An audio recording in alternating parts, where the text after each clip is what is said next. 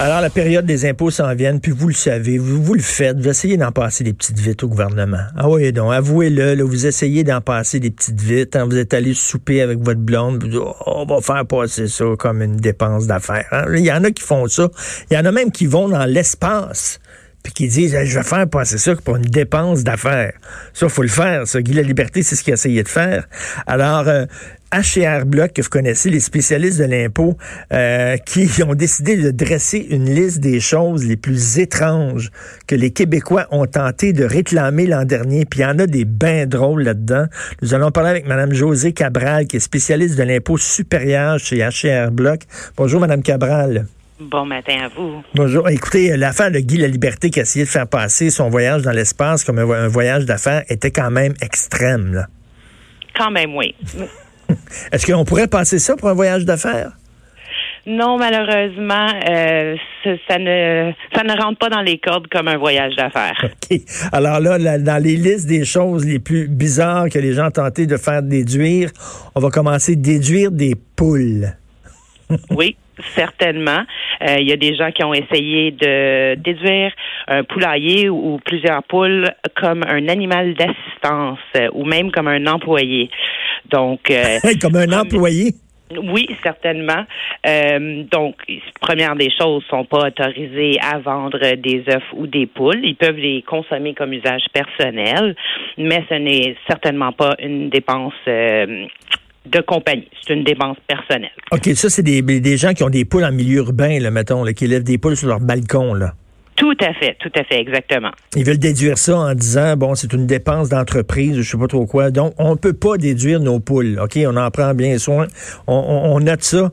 Il y a des gens qui veulent déduire leur chat.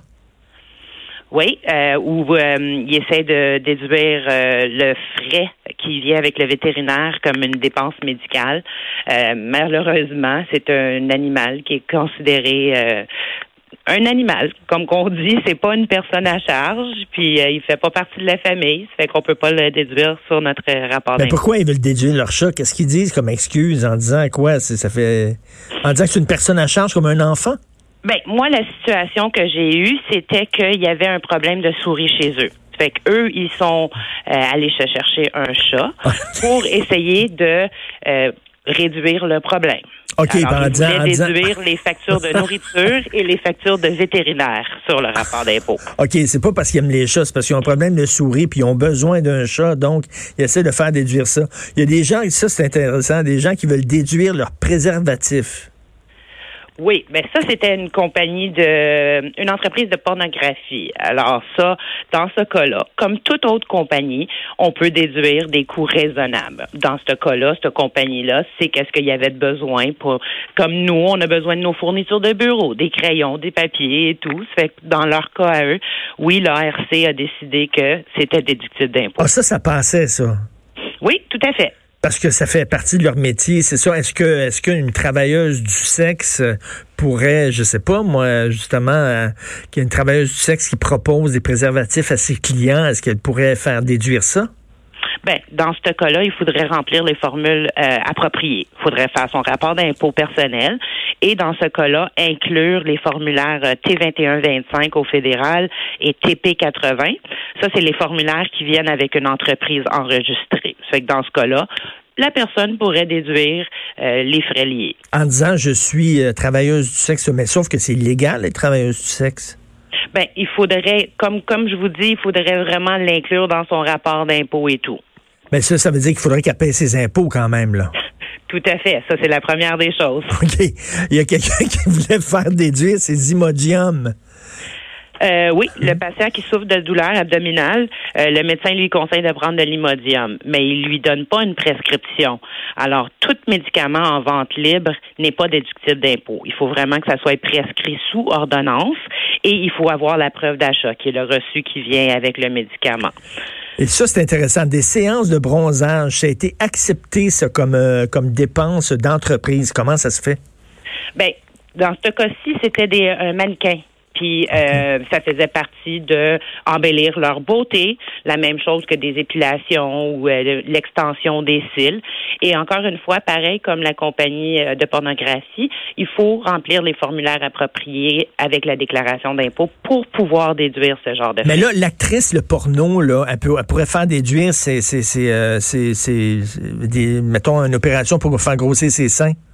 Augmentation mammaire, elle pourrait, elle pourrait mettre ça sur ses entreprises en Dépenses ben d'entreprise? Vous voyez, là, on rentre dans d'autres genres de dépenses parce que ça, ça rentre plutôt comme un frais médicaux. Et tout frais médicaux, euh, chirurgie plastique pour embellir n'est pas déductible d'impôt. C'est que c'est vraiment dans les détails. Là, on rentre dans les petites lignes. OK, mais mettons l'acteur porno vieillissant, est-ce qu'il pourrait euh, faire déduire son Viagra?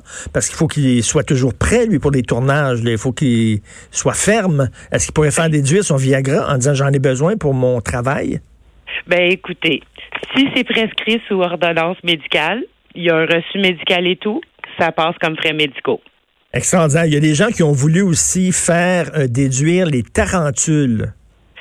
Mais ben, dans ce cas-là, le cas spécifique que moi j'ai vu, c'était un employé qui accepte un offre d'emploi, qui voyage, euh, qui, excusez-moi, qui déménage de Vancouver à Montréal.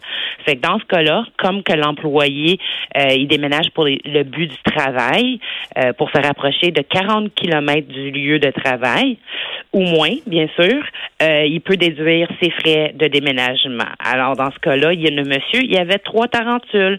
Fait qu'il a payé un surplus à la compagnie pour pouvoir déménager euh, ses autres membres de famille. Et Madame Cabral, il y a quelques années, euh, j'avais fait un reportage avec un, quelqu'un qui